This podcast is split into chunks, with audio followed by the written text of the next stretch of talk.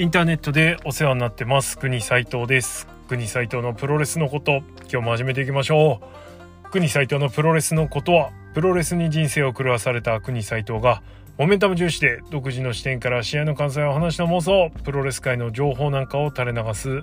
ザ・ベストプロレスポッドキャストソファーです。はいということで前回ですね非常にテンションの低い回を収録いたしましてえー、皆様誠に申し訳ありませんでしたつって。いや不思議なこともあるもんであのー、喋ってる方のテンションが低いとですねいつもはこの陽気な今後ろへ流れてるねこの BGM もですね心なしかというか暗くなってしまうっていうのがねほんと不思議ですね。困ったもんだっつって。はい。ってな冗談はこの辺にしといてですね。そんなあの、しょぼくれたムードの中ですね。さらに翌日の01両国大会でなんと大谷慎次郎がね愛すべき大谷慎次郎が大怪我をしてしまいましたよ。マジショック。ね本当にこればっかりは。いやもうね今日今この収録してる時点で頸髄損傷っていうね怪我名が発表されまして頸椎じゃなくて頸髄ってことはその中まで行っちゃってるよってことなのでってことは麻痺しちゃったりみたいな、はい。まあ、頸椎がねあのー、大軟頸椎とかって数字が少なくなれば少なくなるほどあの根元に近づくから麻痺の度合いも上がっちゃうよみたいなそのぐらいの知識はあったんですけれども今日の朝発表されたのが第3と第4が危ねえんじゃねえかみたいな感じ。いやそんなかっていうとこでで頸髄損傷でしょ。ICU 入ってるっつってね。いやもうねちょっと二度と大谷慎次郎が元気な姿がねリングで今までのように戦う大谷慎次郎が見れないのかなとか思っちゃうとちょっと悲しくもあり。はい。ただあのね今までどんだけこうのされてもね立ち上がってきた大谷慎次郎が、えー、この怪我にも負けずなんとかね立ち上がってくれることを祈らんばかりです。はい。まあそんな中我が愛する杉浦隆ね、対戦相手の杉浦隆とプロレスリングの輪がですね心ない奴らに叩かれておりますよほんとこういう時はさどっちがいいとかどっちが悪いって話じゃねえじゃんって話なんですけどそれが分かんねえ奴らがしのごの言っておりますもう誰よりも近くで見ててねあのそして誰よりも近くで共同作業を行ってた人がんなこと言われなくたって分かってんだからさうっせえよってほんとね。なんかファンもね危険技に対しては声を上げなきゃいけないみたいなこと言ってるんですけど危険技技？っていうとことなんか危険技が増えてる？みたいなね。まあちょっと勘違いしない方がいいなと思うのはファンはファンでしかないっていうのはやっぱりあれですよ。ファンがいくらどうしのごの言ったってね演者とファンの間にはやっぱ大きな壁があるってことをもうちょっと知るべきだと思います。はい。まあ、あと杉浦のコメントがちょっと言われてんのだけはねちょっと納得いかねえなっていうところがあって、まあ、杉浦隆は結果がどうあれねあの怪我の結果ね大谷慎次郎の怪我の結果がまあすごく重たいものだったんですけれども試合に関しては、えー、タイトルマッチで、えー、相手が怪我をしてレフェリーストップで杉浦隆が勝って防衛したんですよだからそこを杉浦隆はコメントでも貫いたんだと思ってます。この試合の前もそうだし万全の状態で来いよって言ったっていうところからのこの試合この流れというところがあったので最後まで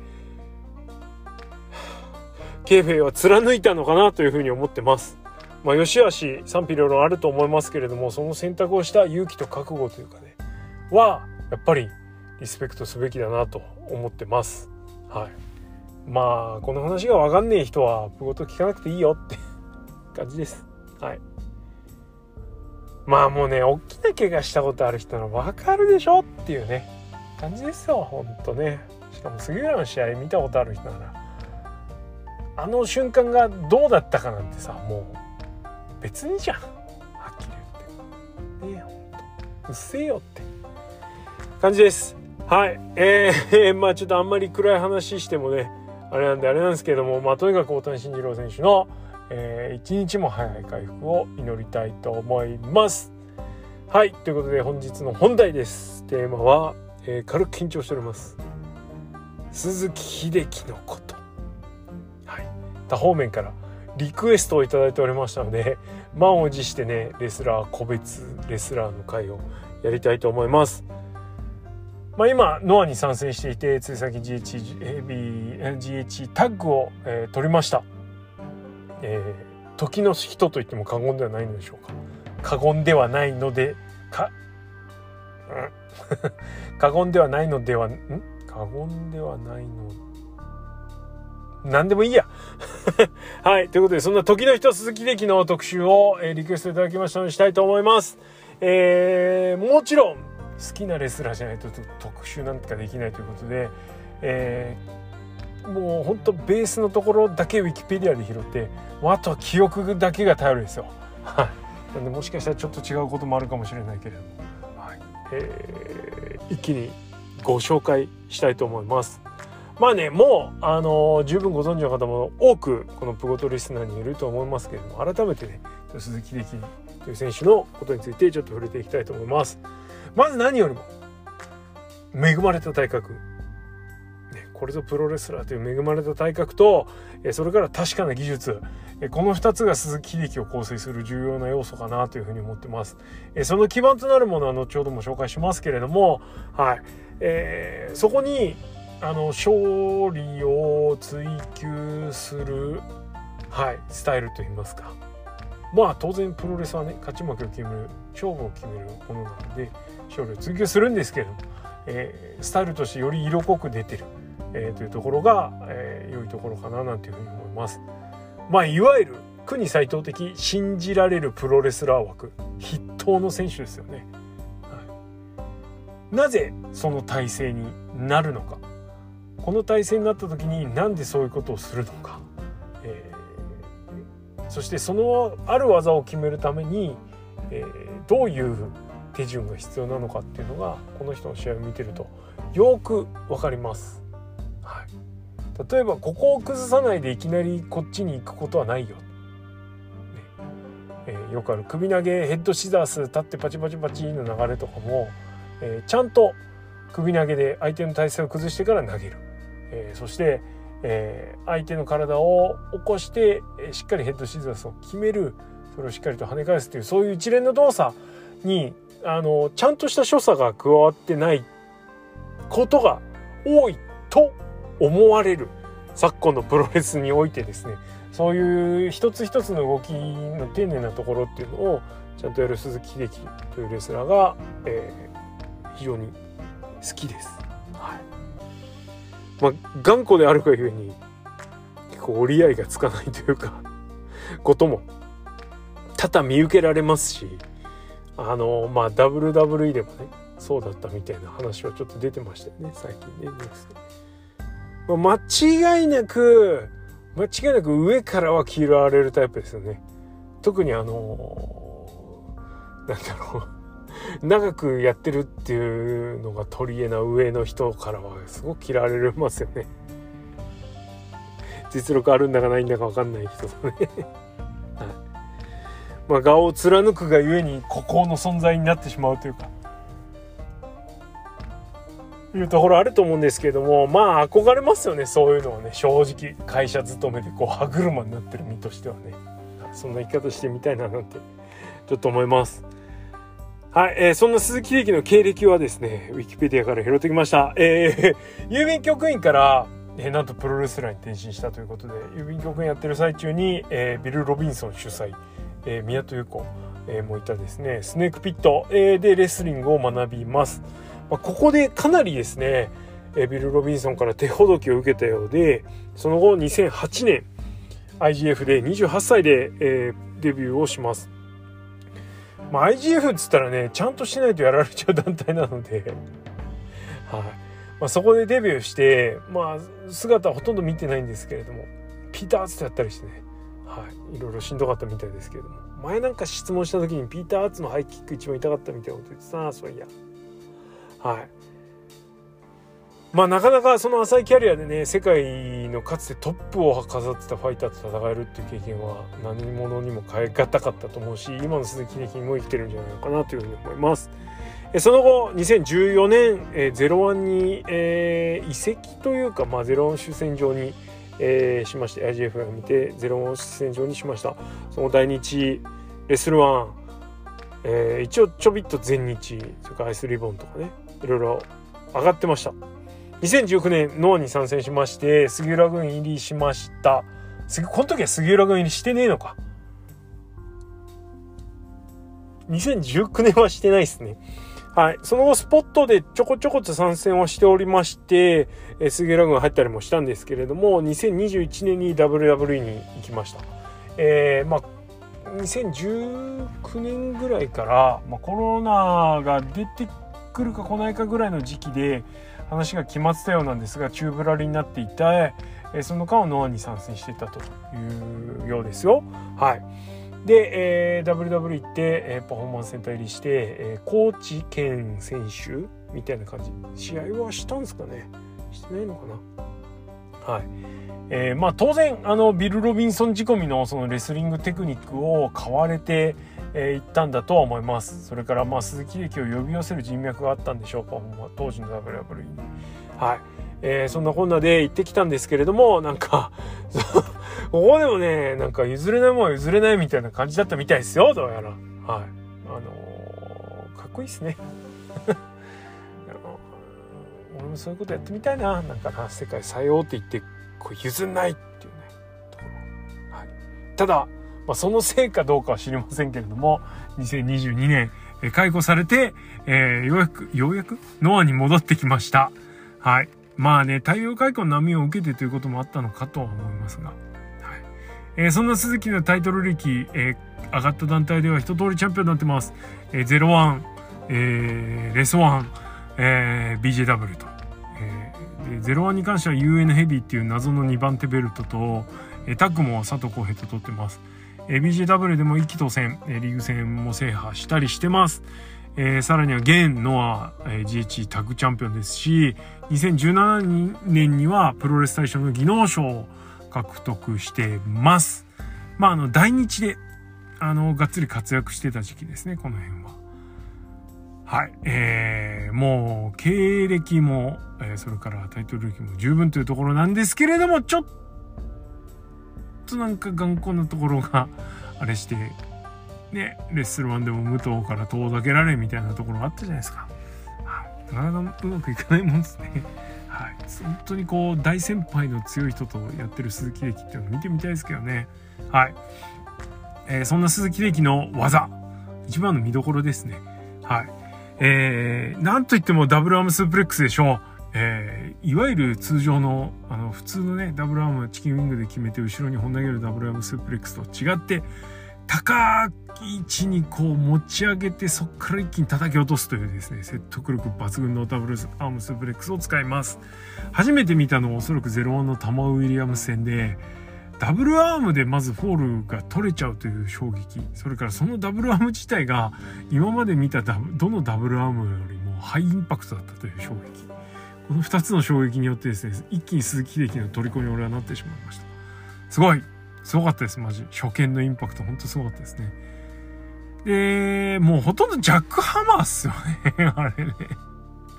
はい、そんなあのフォームのダブルアームスープレックスなんですけれども、えー、ダブルアームスープレックスホールド、いわゆるあのスタンダードな投げ方で後ろに投げ切ってですね、そのままホールドしてフォールを奪うこともできるし、さらには首をね、決めて、より深くこう差し込んで首を決めることでギブアップも奪えちゃったりするというです。ね、超万能フィニッシュです。はい、こちらお持ちですよ。えー、それからセットアップというか、えー、もう一個の大技としては、ビル・ロビンソンも得意にしていた、えー、ワンハンドバックブリーカー、え、高く相手を持ち上げて一気に叩きつける。腰をね。腰痛持ちとしては人事ではないですね。超ハイインパクトなバックブリーカー持ってます。いやこれだけでもねフォール奪えんじゃねえの？ってあ実際フォール奪ってるしね。格下の選手にはね、はい、すごい技です。その他各種スープレックスは当然お持ちです。フロントジャーマンドラゴン。特にドラゴンがですね軽い相手だと凶悪なんですね。ほんとすごいっすよ。はい。の後でも出てきますけど中島和彦と一発目にやった時のドラゴンはですねまあもうほぼオブライトです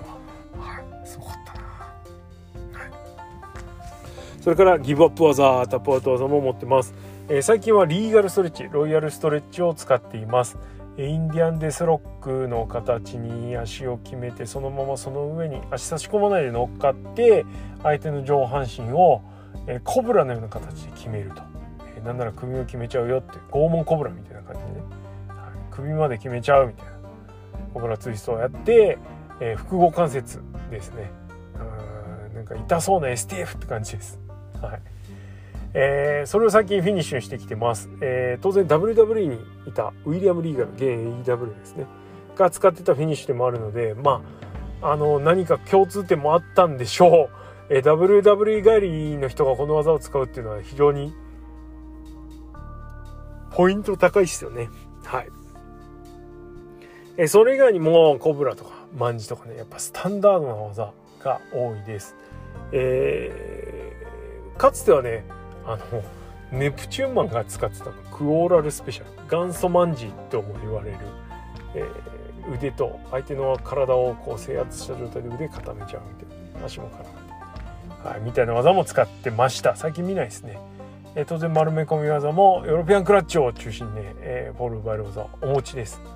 とにかく相手のマットをレフェリーがカウント3つ叩くまでつけるということを一番に最優先に置いてレスリングをするというスタイルが鈴木力のレスリング。その上で、え、大きな技相手にダメージを与える技としてはダブルアムスープレックスとワンハンドバックブリカがあるよって感じですね。いやあのー、このフィニッシュ技もともかくなんですけれどもこの鈴木力の試合見てるとさっきも言いましたけどえその体勢いろんな体勢に次の展開になったり体勢に入る時に無理がないというかあの理論的に整っている流れを見せてくれるのでそこがやっぱ一番気持ちいいところですかね、はい、違和感がないというか。リアリティラインを絶対超えてこないというかね。いう感じです。はい。まああのー、型を型通りにやってるだけじゃダメよっていうスタイルはちょっとややもすると意地悪なスタイルではあるんですけれどもそれこそプロレスのあるべき姿だろうって俺は思うので、まあ、鈴木秀樹のスタイルっていうのは本当魅力的に映ってます。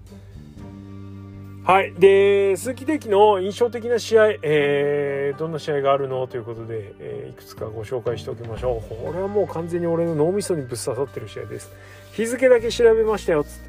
2015年3月1日、01後楽園での船木正勝戦。これは伝説の試合ですね。はい。えー、01主戦場にしながらレスラーにも上がってた鈴木秀樹が、えー、当時ねあのちょっと一歩引いた立場にいた船木正勝と試合をした時に急に船木正勝のことを煽り出しますみんなお前に遠慮してんだよみたいな感じで俺は遠慮しないからやってやるよみたいな感じで多分ね船木からじゃなくて鈴木秀樹の方からかけた感じだったんですよね。その後1戦2戦ぐらい前哨戦的なタッグをやったんですけれどもまあ試合になんねえっすわ。ただその勢いがねもうほんまもんだったんでいやもう興奮しっぱなしでした。はい。もうねお互い興奮しちゃってあのー、リング外場外荒れ放題であのちょっとなんか不安定な位置に置いてあった椅子鈴木力君でこけちゃうみたいなシーンもありましたね。無理やるっつって。そんぐらい頭とさが来てんだなっていうのが分かるような、はい、場外乱闘だったんですけどもその決着戦としてなんと01のリングでこれが行われました当時、えー、リングのオッキーがですねいきなりオッキーといえばちょっと入場とかの時にね曲間違えたりとかね、はい、やらかしたりすることたまにあるんですけどこの時はですね「両選手入場です」って言うんですね「ん？何言ってんの?」っつって。で入場テーマも何も流れないんですよ。そしたらつかつかと両者入ってくるんですね同時に。いやー、舐めたこと言ってです。まん。決闘感めっちゃ出ましたね。入場テーマなしの両者入場っていうの。すごかったです。はい。試合は10分に満たない時間で鈴木敵がダブルアームスープレックスで勝利します。えー、お互いが、えー、技術をぶつけ合ってですね最後は鈴木敵がねじ伏せるという試合でした。はい、面白かったです。まあ、この試合を受けて先立て2022年3月21日のノアの後楽園大会で GHC ナショナル選手権が行われたわけですけれどもこの試合は船木ががっちりやり返すっていうね、はい、展開で、まあ、前回の試合今回の試合として見るとじゃあもう一回どっかでやろうじゃんって思っちゃうのはねやっぱプロオタンの差がですかね。はい、えー、それから同じ年の11月1日に01の新木場で佐藤浩平と世界ヘビー選手権を行ってこの試合は、えー、鈴木英樹が勝利をしています、えー、この試合もめちゃめちゃ印象的でそもそもねこの時ねあのアンダーでとんがりコーンズがね何年ぶりかの再結成してたんですよ、えー、大谷金本高岩。相手誰だったかな？日高。わかんねえ。まあどっちにしてもですよ。とんがりコーンズが新木場で見れんだったらっていうことで言ったわけですけども、まあ、おまけじゃないですけどこの日のメインがこのカードだったんですね。鈴木歴代佐藤浩平。あ初めてですね。ダブルアームスープレックスホールドを見させていただいた試合です。あのー、この2人っていうのはねやっぱりよりストロングスタイルに近いね。無駄な動きのない遊びのない、えー、レスリングを見せてくれる2人なのでまあ本当にねあの信じられるプロレスを思いっきりやってくれたなって感じだったんですけども。最後はあれいつもとダブルアームの投げ方違う。やっぱ後編重いんだと思ったらなんとそのまま固めてワンツースリー。いや衝撃でしたね。ダブルアームスープレックスホールド。おそらく初解禁。どうなんですかね。他の団体でやってたのかな。はい。とにかく見たのは初めてだったので衝撃でした。はい。えー、その後は2017年3.5それから3.30どちらも大日本の後楽園大会でこちらも相手は同じく関本大輔と、BGW のストロングのタイトルマッチを2回立て続きに行いました。1回目は30分時間切れ引き分け、えー、これはめちゃめちゃ楽しみにしてたんで、はい、チケット取ってきました。直前で最前列を譲りいただいてね最前列で観戦したんですけれどももうその一進一退ぶりに、ね、手に汗握ってずっと黙っちゃいましたさすがにこの試合は。すごかったです。はい。で30分で決着がつかない。来日はね30分一本勝負なんですよ。一番のタイトル戦でも。はい。えー、で、えー、25日後の後楽園大会に持ち越しされて最後は鈴木力が勝利するという試合でした、はい、佐藤浩平と同じくストロングスタイルのねほんと信じられるプロレスを見せてくれた2人、はい、素晴らしかったです。はい、続いて名勝負ってわけではないんですけれどもあのー、鈴木歴にとってというよりは塩崎豪にとってすごく重要な試合でした。はい、2019年、えー、7月27日のノアの川崎大会ですね。はい、ここで行われた塩崎豪戦。名言ですよ「お前がノアだよ」って鈴木歴が言ったやつ「お前がノアだよ」これを受けての「アイアムノア」なんですよ。ノアお前だよっつって。そうなんです。塩崎豪こそノアなんです。このコメントを受けてかどうかは知りませんがまあ少なからず意識はあったんじゃないですかね。はい。アイアムノアが生まれたと思ってますよ。はい、そういう意味では本当重要な試合でしょう。え試合自体はねやっぱうまく噛み合ってないんですよ。ゴーくんのスタイルが一番噛み合わないじゃないですか。はい。なんですけども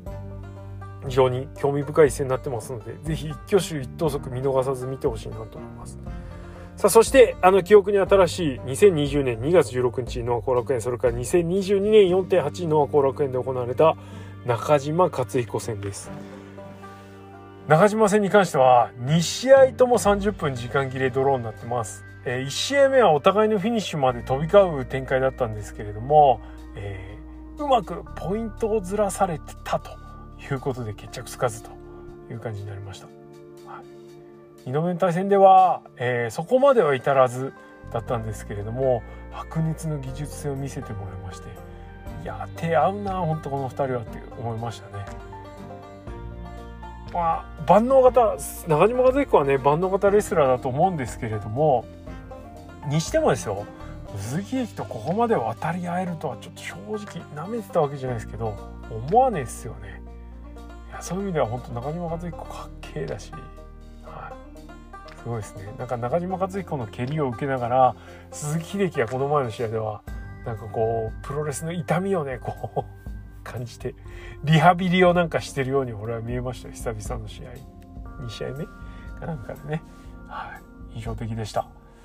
この2人の決着戦もね次こそはタイトル戦でやらなきゃですよね。はい。楽しみにしたいと思います。いやいずれの試合もですね鈴木秀樹の技術が余すことなく見れるあの好試合だと思うし当然相手の素晴らしさっていうのをしっかり引き出してるというところでさすがの鈴木秀樹だなという感じです。まあ、本人はね声援もらってもしょうがないと、えー、俺のプロレスは勝たなきゃ意味がないんだなんて言いますけれどもいやいやいやあなたの技術を見せてもらえるだけでわしはお腹いっぱいですよって感じです。まあ、基本的にね年齢的にもそうだしスタイル的にもなかなかこう夢を乗せるタイプじゃないですよね。こういうのを見せてほしいとかっていうレスラーじゃないんですけど、まあ、プロレスってというかプロレスラーってこうあるべきだよなみたいなスタイルをの一つの正解ストロングスタイルっていうものの一つの正解を見せてくれるのでいや本当あのー、今また日本でねこの鈴木力の試合がコンスタントに見れるようになったっていうことは本当に喜ばしいです。はい。だからね褒めてばっかですけど、まあそんぐらい好きってことですよ。決してあのこの人のエゴサ能力にビビってひよってるわけではないということは強く言っておきたいと思います。はい、はい、という感じで今日は鈴木秀樹のことについてですね語ってみました。えー、杉浦隆というチャンピオンを、えーャンピオン・オブ・チャンピオンをパートナーにですね。ずるいっすね杉浦もほんとね。田中将人と組んだりさ桜庭和志と組んだりさ今度は鈴木秀樹ですかっつって。強い人ばっかじゃん。ずるっていう 感じなんですけどいやまたねこれ高い壁になりますよこの2人。杉浦隆鈴木秀樹っていう GHC タッグチャンピオンね。はい。ぜひこの中島克彦剣王組4.30こう両奥で相も見えるわけですけども頑張ってほしいなというふうに思うしこの2人の牙城鈴木秀樹の牙城を崩せたら間違いなく1個上のレベルに上がれるんじゃないのかななんていうふうに思って見てますよ。はい。もうどっちかっていうとねあの技術を持ってバンバン勝って団体引っ張っていくっていうよりはあのもう壁として立ちはだかるどちらかというとね、はい、あのなんだろう。自分が中心人物になる感じじゃないじゃないですか。その役割にそろそろ移ってくるのかなと思いつつでももう一回鈴木的ダイナスティちょっとどっかで見たいなと思ったり。